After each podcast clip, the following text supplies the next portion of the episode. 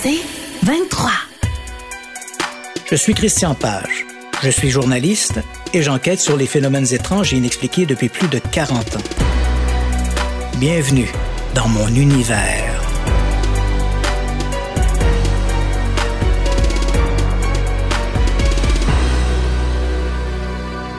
Nous sommes au début des années 1950.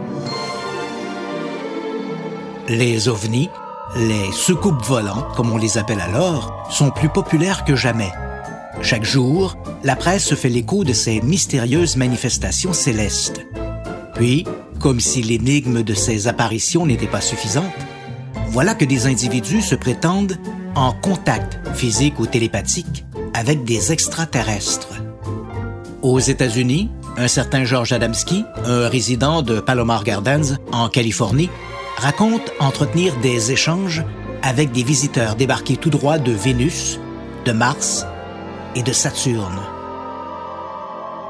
Ses frères de l'espace l'auraient même amené faire une balade dans le cosmos à bord d'une soucoupe volante. Les premières aventures spatiales d'Adamski sont publiées en 1953 dans Flying Saucer Have Landed, coécrit avec Desmond Leslie. Au lendemain de cette publication, d'autres contactés sortent de l'ombre, tous se réclamant les messagers des extraterrestres. Le phénomène gagne rapidement l'Europe. En 1954, à Madrid, en Espagne, un certain Fernando Sesma Manzano, un employé de la compagnie du télégraphe, fonde l'Association des Amis des Visiteurs de l'Espace. À l'instar de Georges Adamski, lui aussi affirme être en contact avec des Vénusiens. Bon an, mal an, l'association, qu'on appelle aussi le groupe de Madrid, s'enrichit d'une vingtaine de membres. Des passionnés qui se réunissent dans une salle au sous-sol du Café Léon, rue Alcala. L'un des murs étant décoré d'une peinture représentant une baleine souriante, le groupe hérite bientôt du sobriquet de la bande de la baleine joyeuse. Tous les vendredis soirs, les membres se retrouvent autour de Sesma, qui leur parle de ses contacts d'outre-espace. Au fil des ans, la liste de ses correspondants s'allonge. Outre les Vénusiens, il affirme aussi avoir des échanges, pour la plupart télépathiques, avec des extraterrestres venant d'autres systèmes solaires. C'est le cas de Saliano, un habitant d'Oko, une planète orbitant autour de l'étoile Alpha du Centaure. En 1965, Sesma publie Moi, le confident des hommes de l'espace, un recueil de ses contacts cosmiques. Cette visibilité va bientôt le placer au centre de l'un des plus étranges épisodes ufologiques de tous les temps, l'affaire Humo. Quelques mois après la publication de son livre, Sesma reçoit un appel d'un homme qui se dit un extraterrestre de la planète Humo. Le mystérieux correspondant qui répond au nom de DEI 98, parle d'une voix nasillarde, avec un léger accent. Sesma n'est surpris qu'à moitié. Entre les Vénusiens du lundi soir et les Martiens du mercredi matin, le voilà maintenant dans le collimateur des Humites. Mais DEI 98 n'entend pas se faire relayer au énième rang de la liste des amis interplanétaires de Sesma.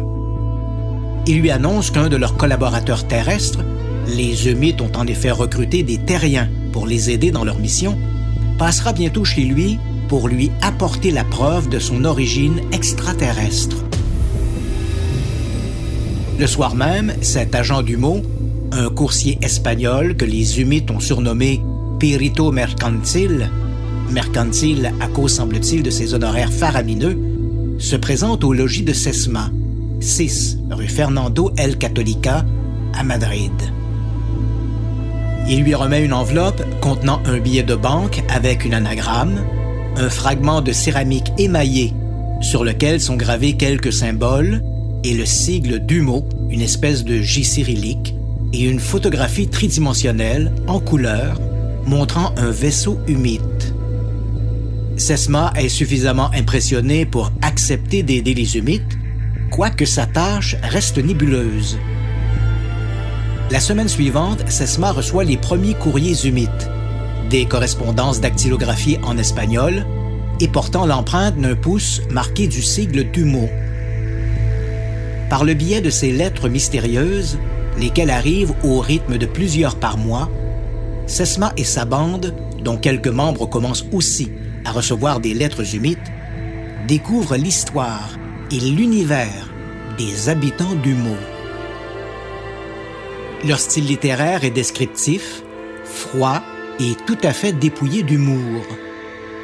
Les extraterrestres y parlent des politiques qui gèrent leur planète, un système global qui n'est pas sans rappeler celui des communistes. Les Humites éprouvent d'ailleurs une grande admiration pour des personnalités comme Karl Marx et Léon Tolstoï. Ils expliquent qu'ils sont arrivés sur Terre en 1950 dans les Alpes françaises, près de la Jarvie. Depuis, ils vivent en catimini parmi les hommes. Comme ils sont physiquement très semblables aux humains, ils ressemblent à des Suédois, beaux, grands et blonds, cette immersion s'est faite sans trop de difficultés. Leur principale différence serait une atrophie du larynx, rendant leur voix nasillarde, et une hypersensibilité à l'extrémité des doigts, d'où le recours à un agent dactylographe terrestre, Perito Mercantile, pour taper leurs lettres. Début 1966, les Humites écrivent à Fernando Sesma qu'une de leurs nefs se posera dans les prochains jours à Aluche, une banlieue de Madrid. Le 7 février, l'agence de presse espagnole Cifra annonce que la veille, vers 20 heures, un ovni a été observé par deux hommes alors qu'il atterrissait, puis redécollait, laissant derrière lui plusieurs mètres carrés de sol brûlé. C'est un certain José Luis Rordan Peña, un ingénieur de Madrid, qui a contacté les journaux pour témoigner de cette rencontre extraordinaire. Peña a raconté qu'il rentrait chez lui dans la soirée du 6 février lorsqu'il a vu cet étrange engin en forme de disque descendre du ciel pour venir se poser à proximité. L'engin, qui faisait entre 10 et 12 mètres de diamètre, arborait sur sa face ventrale une espèce de J cyrillique. Le lendemain matin, a-t-il ajouté, en retournant sur place, il a découvert trois marques rectangulaires formant un triangle équilatéral de 6 mètres de côté. Au centre de ces traces, imprimées dans la terre, il y avait une croix tracée en diagonale. Autour, l'herbe était brûlée et écrasée. Impressionné par ces traces, Peña décide d'enquêter sur cette manifestation. Il annonce bientôt à la revue espagnole Porqué qu'il a retrouvé plusieurs témoins, dont l'un, un certain Vicente Ortuno, qui, lui aussi, prétend avoir vu l'emblème Humo sur l'OVNI. Rue Fernando El Catolica, Fernando Sesma jubile en lisant les comptes rendus de cette apparition dans la presse. Les humites ont tenu parole. Les vendredis suivants, l'apparition d'Aluche est au centre des discussions de la baleine joyeuse. Ces rencontres deviennent si populaires que les amis des visiteurs de l'espace doivent se serrer pour accueillir de nouveaux spectateurs. Parmi eux, José Luis Rordan Peña, le témoin d'Aluche, qui, en entendant parler du groupe de Sesma, a décidé de rejoindre ses rangs. Pour ces férus de fantastique, c'est une forme de consécration. Mais tous ne sont pas de cet avis, à commencer par les humites eux-mêmes. Ils écrivent à Sesma qu'ils ne sont pas d'accord que leur message soit noyé au milieu des élucubrations de ses autres contacts. Ils préféreraient que Sesma se concentre exclusivement sur leur message à eux, ce que le principal intéressé refuse. Pourquoi le ferait-il? N'est-il pas le confident des hommes de l'espace, et ce toute origine confondue? Et les coups de téléphone et les lettres se multiplient. Certaines portent l'oblitération de la poste américaine, canadienne, chilienne ou britannique. Les humites envoient apparemment leurs lettres des quatre coins du monde. Le 30 mai 1967, Sesma reçoit une nouvelle lettre lui annonçant l'arrivée de trois vaisseaux humites. L'événement devrait se produire entre le 30 mai et le 3 juin, dans les environs de Madrid. Là encore, les extraterrestres vont tenir parole. Le 1er juin 1967, en banlieue de Madrid, des phénomènes lumineux sont observés dans le ciel. Vers 20h20, au-dessus du château de San José de Valderas, des témoins observent une nef en forme de disque, arborant sur sa face ventrale le sigle d'Humo, qui se pose un bref instant à Santa Monica, de l'autre côté de la route nationale menant au Portugal. C'est du moins ce que l'on peut lire le lendemain soir dans l'édition du quotidien Informaciones.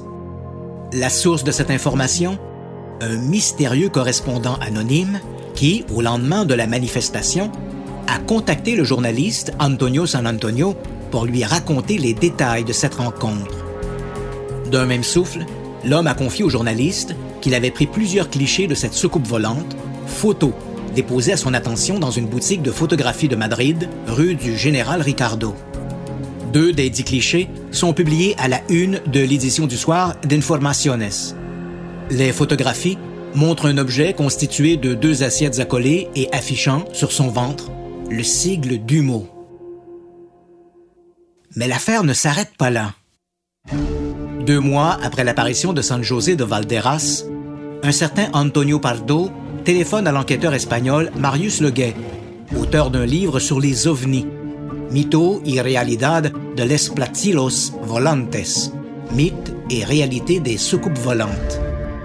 Il lui raconte avoir été témoin du passage de l'OVNI de San José de Valderas et promet de lui envoyer un compte-rendu de l'événement. Ce qu'il fait en lui adressant, en date du 26 août 1967, un long rapport dactylographié de son observation. Le 1er juin, raconte-t-il, il se trouvait avec sa femme, sa fille et sa belle-sœur près du château de San José de Valderas. Alors que le soleil déclinait à l'horizon, tous ont observé le passage d'un engin en forme de disque arborant sur sa face inférieure un J cyrillique.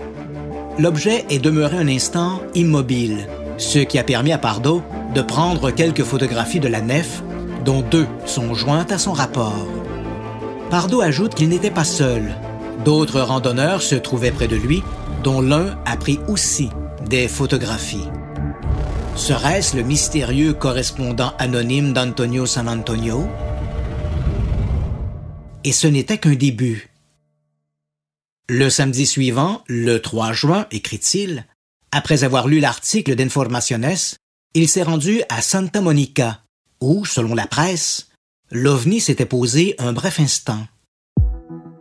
C'est à ce moment-là qu'il a appris que des tubes argentés, de la taille d'un crayon, avaient été retrouvés près du site d'atterrissage.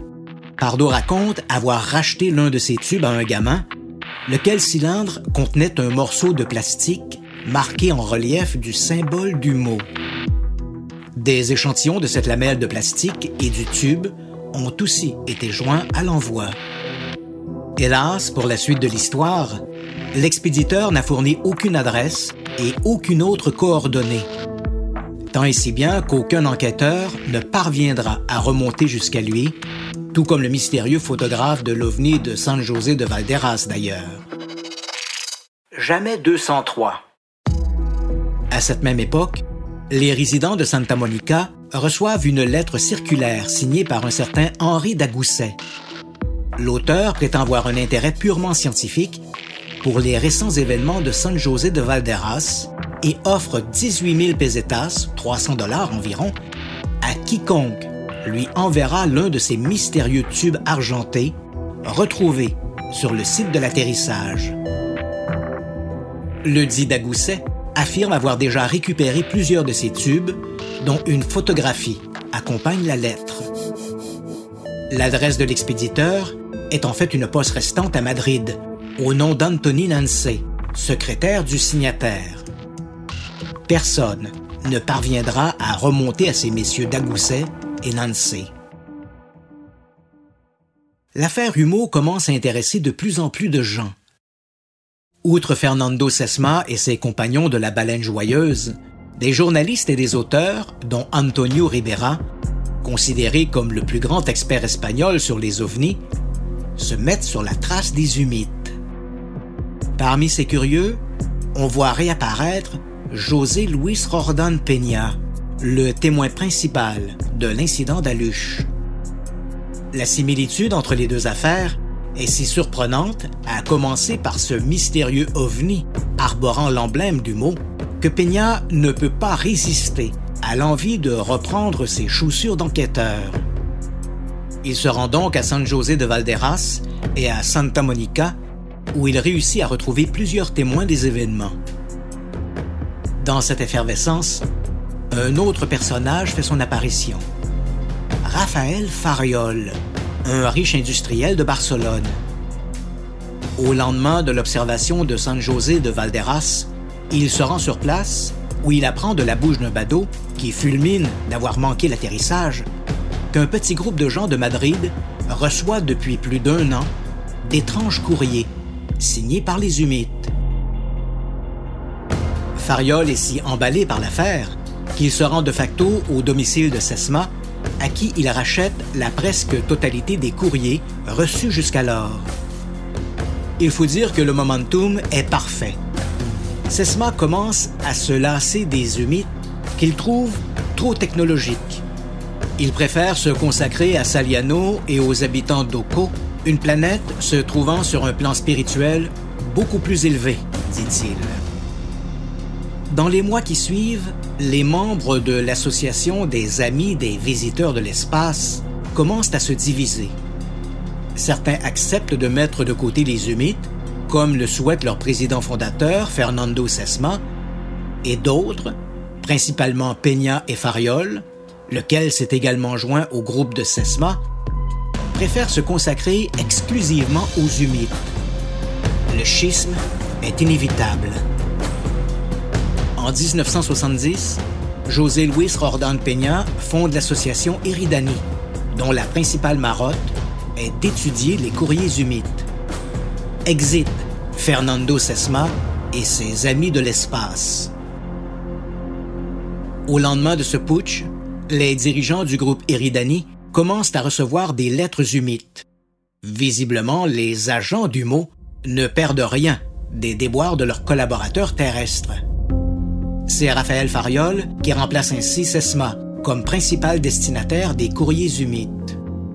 Les humides ne feront aucun autre coup d'éclat comme les atterrissages d'Aluche et de San José de Valderas. En revanche, ils vont multiplier les lettres, lesquelles sont envoyées à plusieurs membres du groupe Eridani, mais aussi à d'autres destinataires à travers le monde, incluant des journalistes et des scientifiques top niveau. Ces lettres délaissent progressivement les aspects sociaux et politiques du mot pour faire place à des hypothèses et à des explications scientifiques très élaborées, tant dans le domaine de la génétique que de la cosmologie. Ces missives sont parfois ponctuées de dessins et de formules très complexes, destinés à des érudits. Les humites semblent omniscients. On estime aujourd'hui à plus de 200 le nombre de lettres humites pour un total de quelques 1300 pages. Ces lettres, pour la grande majorité, ont été écrites en espagnol et envoyées à des destinataires ibériques. Les humites ont été particulièrement prolifiques entre 1966 et 1988. Depuis, les envois se sont faits plus sporadiques. La dernière lettre humide remonterait au 13 mars 2009.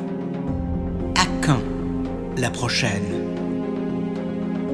L'affaire Humeau, dossier 1965-0101. Je me nomme Christian Page, je suis journaliste et j'enquête sur les phénomènes étranges depuis plus de 40 ans. Bienvenue dans mon univers. C'est 23. Je suis Christian Page. Je suis journaliste. Bienvenue dans mon univers.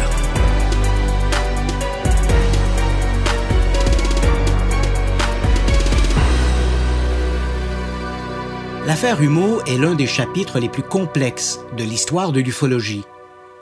Le dossier fourmille d'anecdotes étranges, de personnages louches et de rebondissements inattendus. Pour les besoins de la présente analyse, j'ai dû isoler les éléments les plus importants et significatifs du dossier. J'espère que les puristes de l'affaire Humeau m'en excuseront. Cela dit, par où commencer? J'ai découvert les ovnis au milieu des années 1970. À cette époque, l'affaire Humo était déjà ancienne. Les atterrissages d'Aluche et de San José de Valderas remontaient à une dizaine d'années. L'affaire a connu un regain d'intérêt en 1977 lorsque Claude Poher du GEPAN, le groupe d'études sur les phénomènes aérospatiaux non identifiés, un groupe étatique français chargé d'enquêter sur les ovnis, a démontré que la soucoupe photographiée à San José de Valderas n'était qu'une maquette suspendue à un fil.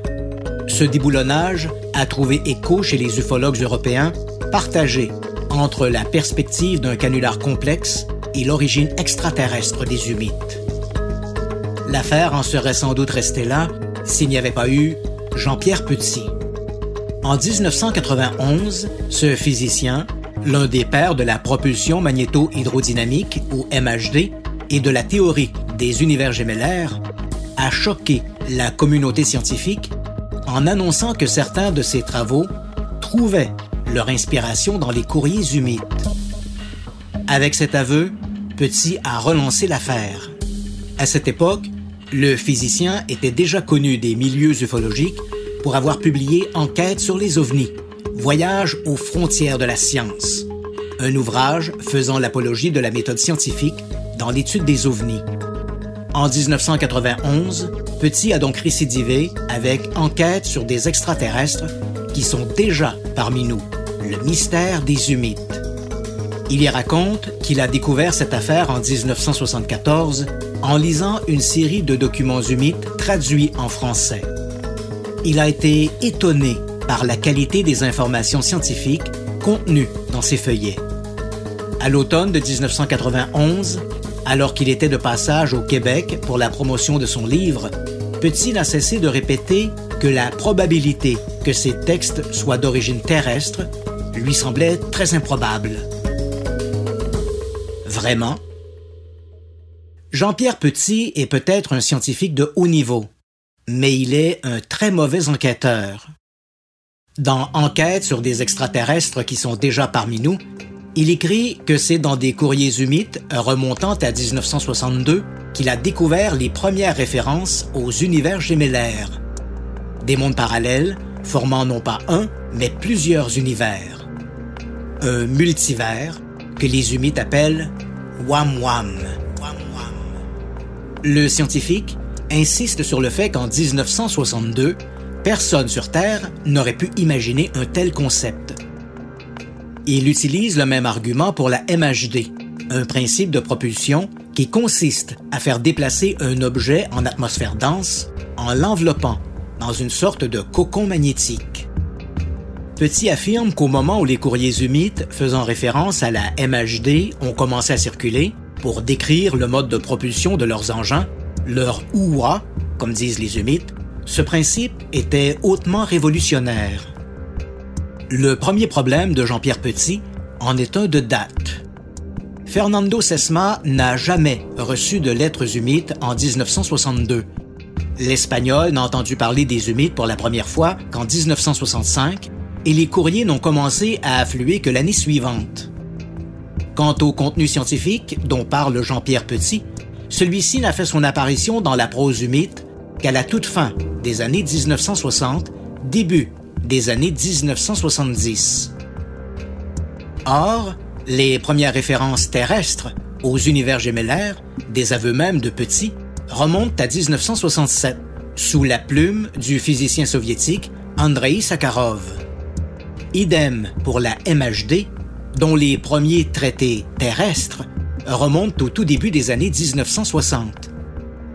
Bref, contrairement aux affirmations de Jean-Pierre Petit, il n'y a rien de révolutionnaire et probablement rien d'extraterrestre dans les courriers humides. Que ces lettres aient titillé son imaginaire est une chose, comme ces nombreux physiciens qui ont été fascinés par l'univers imaginaire de Star Trek. Mais de là à parler de révélations avant-gardistes, il y a loin de la coupe aux lèvres. L'autre problème de Jean-Pierre Petit en est un d'ego. Le scientifique est si imbu de lui-même qu'il est imperméable à toute critique. Ses commentaires lui auraient peut-être évité de s'enliser dans des affirmations pour le moins douteuses, notamment en ce qui a trait à la planète d'origine des Humites. Dans un courrier de 1966, les Humites décrivent leur planète d'origine. Il s'agit d'un astre solidifié, pour reprendre leur expression, qui tourne autour d'un soleil qu'ils appellent Yuma, une étoile qui se trouve à 14,437 années-lumière de la Terre. Les Humites ajoutent que leur soleil correspond à l'étoile que les terriens appellent Wolf 424 dans la constellation de la Vierge. Ils donnent aussi une foule de renseignements sur son temps de rotation, sa gravité et sa masse. Le problème, c'est que les Humites vivent dans un monde qui n'existe pas.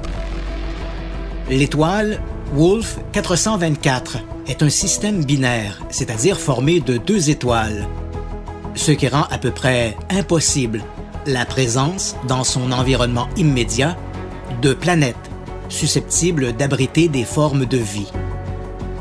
Curieusement, les Humites parlent de Wolf 424 comme étant une étoile simple. C'est à croire que leurs astronomes ont escamoté la moitié de leur univers. Dans OVNI, vers une anthropologie d'un mythe contemporain, un collectif sur les ovnis, réalisé sous la directive de l'ufologue français Thierry Pinvédic, Dominique Caudron, l'un des experts de l'affaire Humeau, écrit Enfin, avec une étoile qui les éclaire cinq fois moins que notre Soleil, le climat de leur planète, sous l'équateur, doit ressembler à celui de l'Antarctique. Autrement dit, les humites vivent dans un milieu invivable, sur une planète qui ne peut pas exister, près d'une étoile qui n'existe pas. Bref, les humites sont à la rue.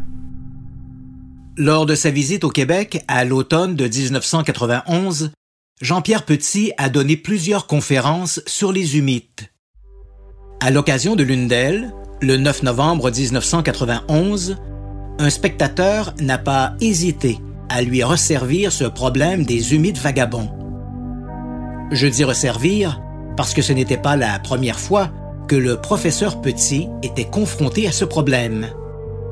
En octobre 1991, un mois avant sa venue au Québec, pendant l'enregistrement de l'émission Ça vous regarde sur la chaîne 5 à Paris, Jean-Pierre Petit avait dû répondre à cette question amenée par l'astronome Jean-Louis Eudier, question à laquelle il s'était soustrait en affirmant ne pas être au courant de cette référence de Wolf 424.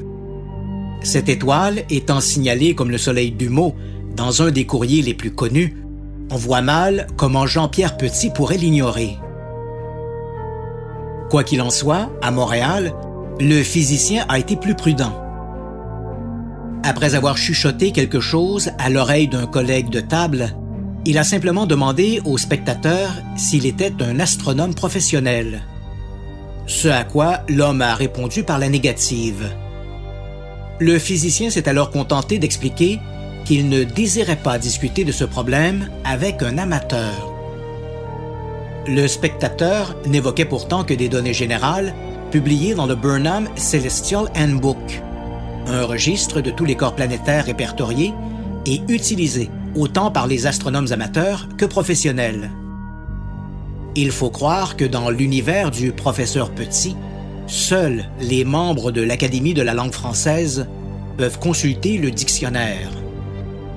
Pour ma part, présent à cette même conférence, je me suis amusé à questionner le scientifique sur un problème d'éthique.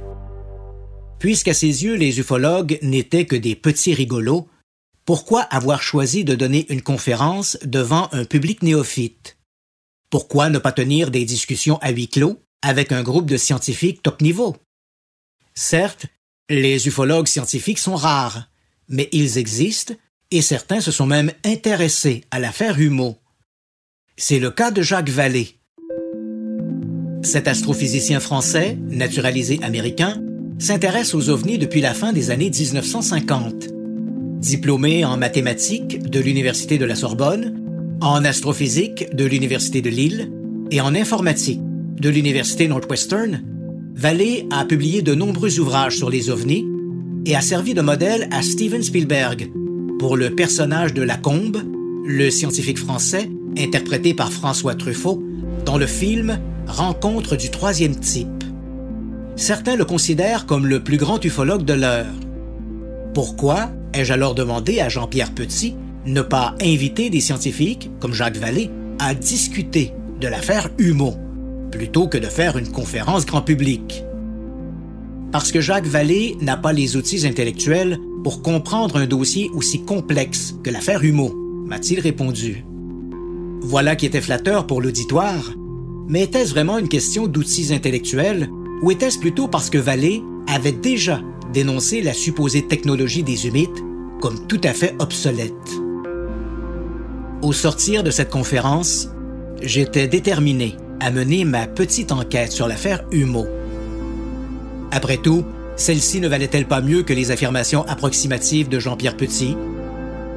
En avril 1993, je me suis retrouvé en France pour participer aux septièmes rencontres européennes de Lyon, un grand happening ufologique regroupant des chercheurs du monde entier. C'est là que j'ai fait la connaissance de Renaud Maric, un journaliste breton. Maric m'a expliqué qu'il était aussi sur la piste des agents du mot. Il en était d'ailleurs à rédiger une monographie sur le sujet. Il m'a fait part de ses expériences et de ses conclusions. Pour lui, comme pour moi, il était clair que les humites n'étaient pas des extraterrestres, mais un individu ou des individus qui, depuis le début, s'amusaient aux dépens de ses correspondants. Mais pourquoi? Dans quel but? Et s'il s'agissait, comme nous le pensions, que d'un vulgaire canular, qui aurait pu avoir la motivation et la logistique pour entretenir cette prose mystico-scientifique pendant plus de 30 ans? Renaud Maric a bientôt attiré mon attention sur José Luis Rordan Peña, le témoin principal dans l'atterrissage d'Aluche en 1966 et le principal enquêteur dans l'observation de San José de Valderas.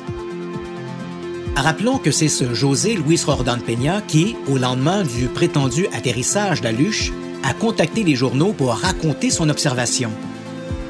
C'est ce même Rordan Peña qui, quelques semaines plus tard, a informé la revue espagnole Pourqué qu'il avait retrouvé plusieurs témoins, dont un certain Vicente Otorno, lequel, devait-on apprendre plus tard, était un bon ami de Rordan Peña.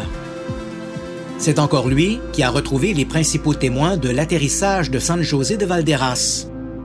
C'est toujours lui qui, en 1970, a pris le contrôle de la bande de la baleine joyeuse sous le nom du groupe Eridani. Et les coïncidences ne s'arrêtent pas là. José Luis Rordan Peña n'a jamais caché qu'il était passionné de photographie. À la fin des années 1960, il possédait un appareil de la même marque que celui utilisé pour photographier la soucoupe volante de San José de Valderas. Il avait également aménagé chez lui un laboratoire pour développer ses propres pellicules. Et ce n'est pas tout. Pour ses correspondances, Peña a longtemps utilisé une dactylo Hispano-Olivetti, modèle Studio 46. Or, une analyse des lettres humides montre que ces correspondances ont été écrites avec le même modèle. Plus révélateur encore, la grande majorité des lettres humides présentaient des anomalies de caractère, lettres légèrement surélevées ou décalées par rapport à ses voisines, anomalies identiques à celles visibles sur les lettres de Peña. Simple coïncidence? Enfin, en mars 1988, Peña a été victime d'un accident vasculaire cérébral qui l'a laissé en partie paralysé, avec une locution sévèrement handicapée. Curieusement, c'est à cette même époque que les humites ont peu à peu cessé de téléphoner. Bizarre, non? Je me préparais à partir pour l'Espagne lorsque j'ai appris, à l'été de 1993, que José Luis Rordan Peña avait avoué à un journaliste espagnol, Javier Sierra, être l'auteur des lettres humides. Pour moi, l'affaire était réglée, ou presque.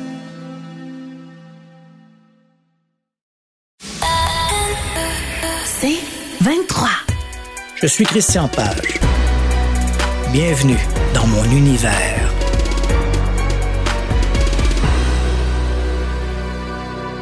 Comme beaucoup d'ufologues s'étaient investis dans cette histoire, l'idée d'avoir été dupé par un seul homme pendant tant d'années était inacceptable. Cette mystification, disait-il, était trop complexe pour être l'œuvre d'un unique faussaire. Seule une organisation bien rodée aurait pu entretenir une telle supercherie. C'est l'hypothèse que favorisait mon ami Renaud Maric. Selon lui, l'affaire Humo aurait été le fruit d'une opération de désinformation menée par les services secrets soviétiques installés à Tomsk, en Russie. L'objectif, quoique très controversé, aurait été de maintenir, au début, une propagande pro-communiste dans une Espagne franquiste. Puis, à la mort du général Franco, cet objectif aurait migré vers une forme d'appât pour jauger l'avancement des sciences et des technologies des forces de l'Ouest.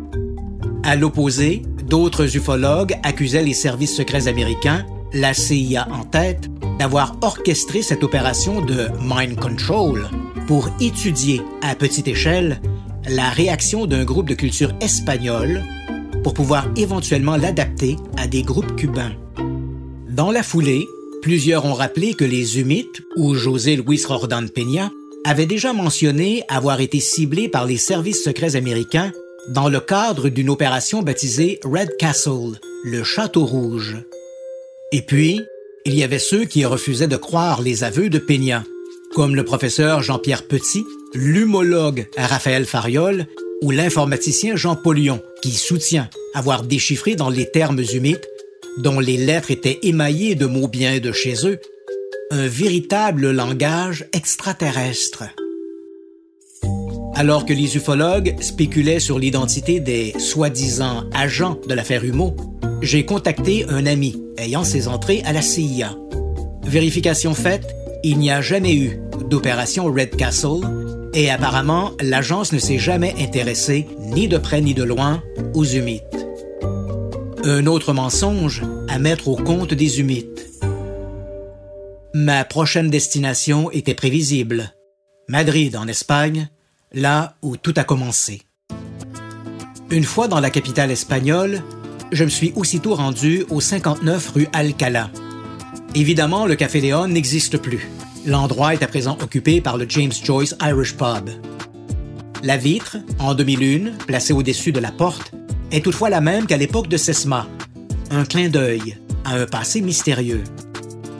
J'y avais donné rendez-vous à Juan Gracia de l'association ufologique CEI, Centro de Estudios Interplanetarios, une organisation fondée en 1958 par l'ufologue et auteur Antonio Ribera. Pour lui, l'affaire Humo n'était qu'un canular organisé par José Luis Jordan Peña, aidé de quelques amis. Peña n'avait-il pas avoué être l'auteur des lettres? Certes, lui ai-je répondu, mais que pensait-il des scénarios de complot, faisant intervenir la CIA, le KGB ou d'autres agences du contre-espionnage Absurde, selon lui. Peña disposait de toutes les ressources pour gérer la supercherie. Le lendemain, à l'hôtel, j'ai rencontré Benito Manuel Carbalal, un journaliste madrilène qui s'intéresse autant aux ovnis qu'aux crimes bizarres. Carbalal a longuement enquêté sur l'affaire Humo. Il a notamment réinterrogé les habitants d'Aluche et de San José de Valderas, théâtre des atterrissages de 1966 et de 1967. Et ce pour découvrir qu'aucun d'eux n'avait jamais vu la soucoupe volante arborant le sigle du mot. Quelques-uns avaient bien vu des lumières étranges ces soirs-là, mais rien qu'un plaisantin n'aurait pas pu créer en utilisant des feux d'artifice ou des fusées éclairantes. Carbalal m'a ensuite parlé d'un curieux dossier judiciaire conservé aux archives de la police nationale. Il concerne une secte, les Amis des Frères Dumont, un culte qui s'est développé à partir des années 1980. Même si José Luis Jordan Peña n'a jamais été impliqué dans cette secte, il a quand même été interrogé par le groupe de surveillance des sectes de la police nationale.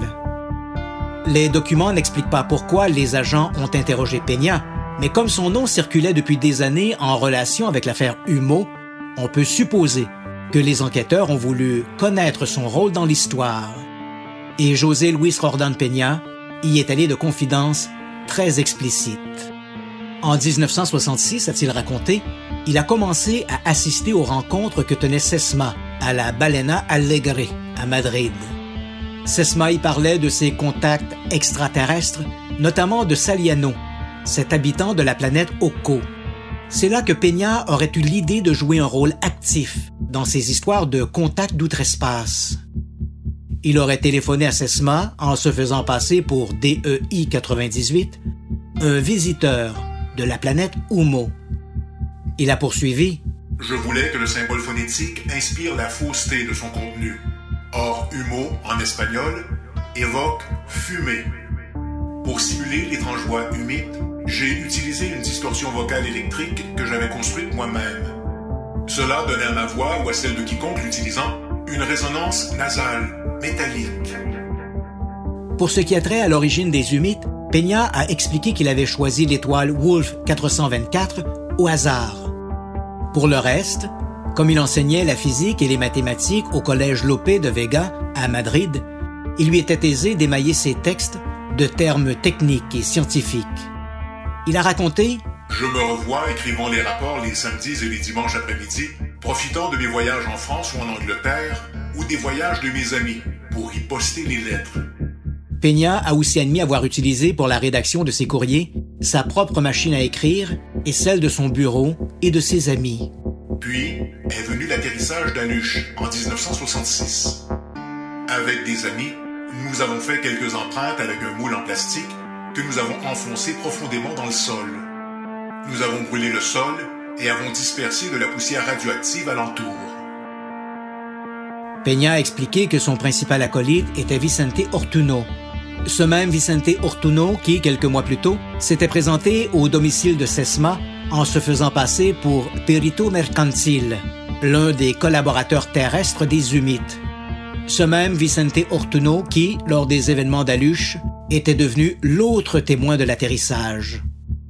Peña a aussi longuement décrit la mystification de San José de Valderas et comment il avait fabriqué une fausse soucoupe volante en utilisant des assiettes en carton. Il a expliqué Nous avons suspendu le modèle à un mince fil en nylon. Je me souviens avoir utilisé un film et une pose rapide de 1 millième, ainsi qu'une petite ouverture, pour que la soucoupe et le paysage soient plus ou moins nets dans le champ et que la soucoupe paraisse plus grande. Pour les tubes argentés retrouvés au lendemain de l'observation, Peña a raconté les avoir fabriqués en utilisant des étuis de nickel pour thermomètre et une étampe personnalisée au symbole du mot. Quant à la pellicule de plastique retrouvée à l'intérieur des tubes, il a expliqué avoir utilisé un nouveau matériau.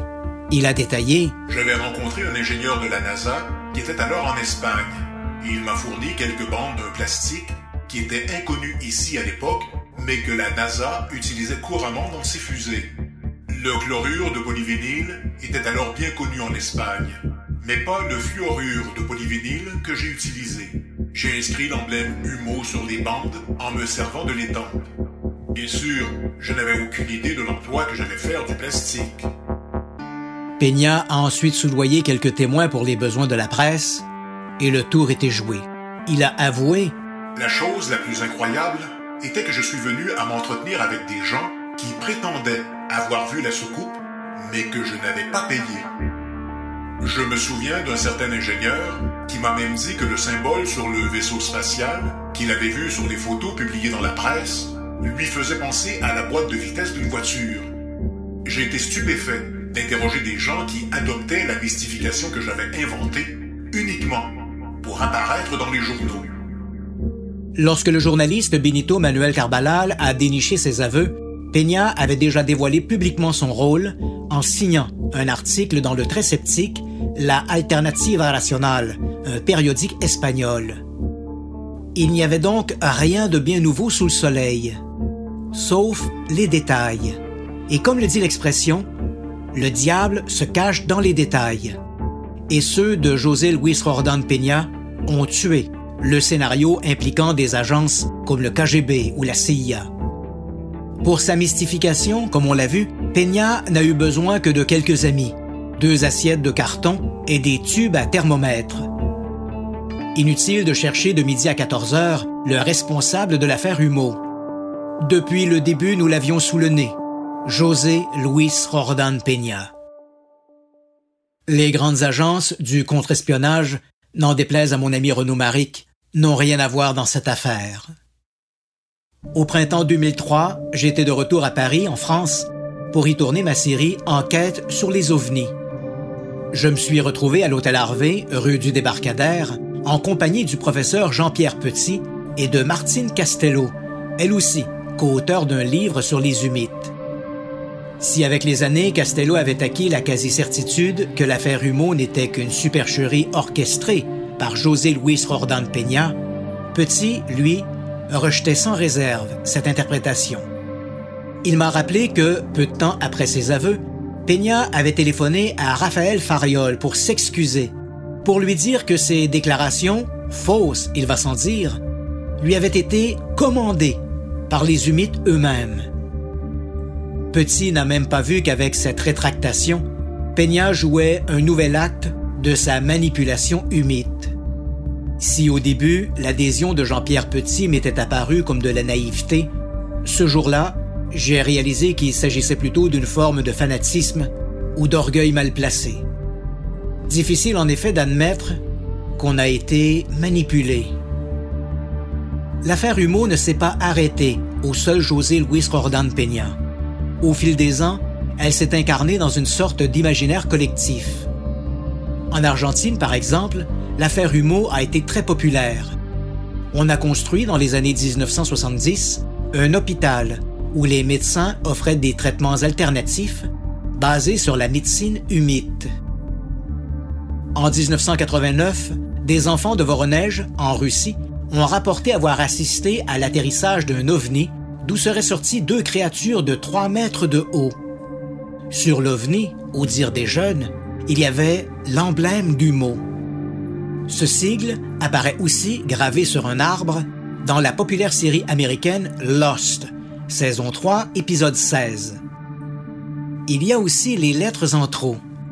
Depuis les années 1960, les partisans de l'affaire Humeau soutiennent que des gens, aux quatre coins du monde, auraient reçu de ces courriers.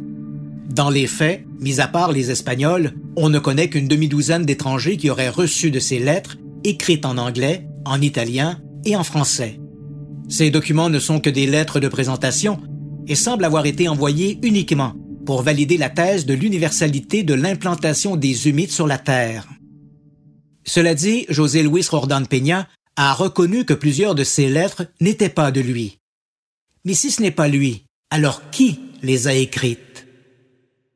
Peña dit avoir mis fin à ses correspondances au début des années 1990. Pourtant, la dernière lettre humide date de 2009. Et il y a également les appels téléphoniques. En mars 1988, Peña a été foudroyé par un accident vasculaire cérébral qui l'a laissé en partie paralysé avec de graves problèmes d'élocution. Plus question pour lui de se faire passer pour la voix des humites. Pourtant, les coups de fil ont continué. En 1990, l'un des destinataires espagnols des lettres humides, Jorge Baranecchia, a confié à la journaliste Martine Castello qu'il avait reçu récemment un appel des humites. Cette conversation aurait duré sept heures. Quel qu'ait été le correspondant de Baranecchia, il ne pouvait pas s'agir de José Luis Rordan Peña. Pour les partisans du scénario des vrais extraterrestres ou de la manipulation des services secrets, ces anomalies deviennent autant de preuves à l'appui de leur hypothèse. Je reste sceptique. La seule chose que prouvent vraiment ces lettres et ces coups de fil, c'est qu'il y a d'autres personnes qui sont montées à bord du train Humo en marche. Il peut s'agir d'anciens complices de Peña ou de tiers qui ont décidé de se joindre à la parade humide. On le sait, les archives de la police, pour ne nommer que celle-là à titre d'exemple, sont pleines d'aveux de gens qui se sont reconnus coupables de crimes qu'ils n'ont jamais commis. Lors des meurtres de Jack l'Éventreur en 1888, la police de Londres a reçu plus de 300 lettres signées apparemment de l'assassin. La grande majorité de ces courriers, voire la totalité selon certains experts, n'étaient pas de la main du tueur de Whitechapel. Pourquoi ces gens se sont-ils donné la peine d'écrire ces lettres? Pour l'unique plaisir de faire partie de l'actualité. Je pense que dans la foulée de l'affaire Humeau, D'autres plaisantins ont ajouté leur grain de sel à l'affaire, et ce, à l'insu du mystificateur original, José Luis Rordan Peña. Si ces anomalies sont venues brouiller les cartes, elles restent néanmoins anecdotiques et ne nous forcent en aucun temps à accepter le scénario de la manipulation des services secrets et encore moins celui des extraterrestres en visite. Qui plus est, des extraterrestres qui se déplacent dans des assiettes de carton suspendues à des fils et qui parlent comme Donald le Canard. José Luis Rordan Peña, l'homme derrière la mystification du mot, est décédé le 9 septembre 2014. Il avait 83 ans. Jusqu'à la fin, il aura entretenu le mystère, laissant croire que, s'il était en effet l'auteur des lettres humides, il ne l'aurait pas fait sans l'encouragement de deux mystérieux personnages qui souhaitaient mener une expérience sociologique. Mais toute bonne plaisanterie a une fin, même pour le meilleur des humoristes. Je suis Christian Page. Je suis journaliste et j'enquête sur les phénomènes étranges et inexpliqués depuis plus de 40 ans. Bienvenue dans mon univers.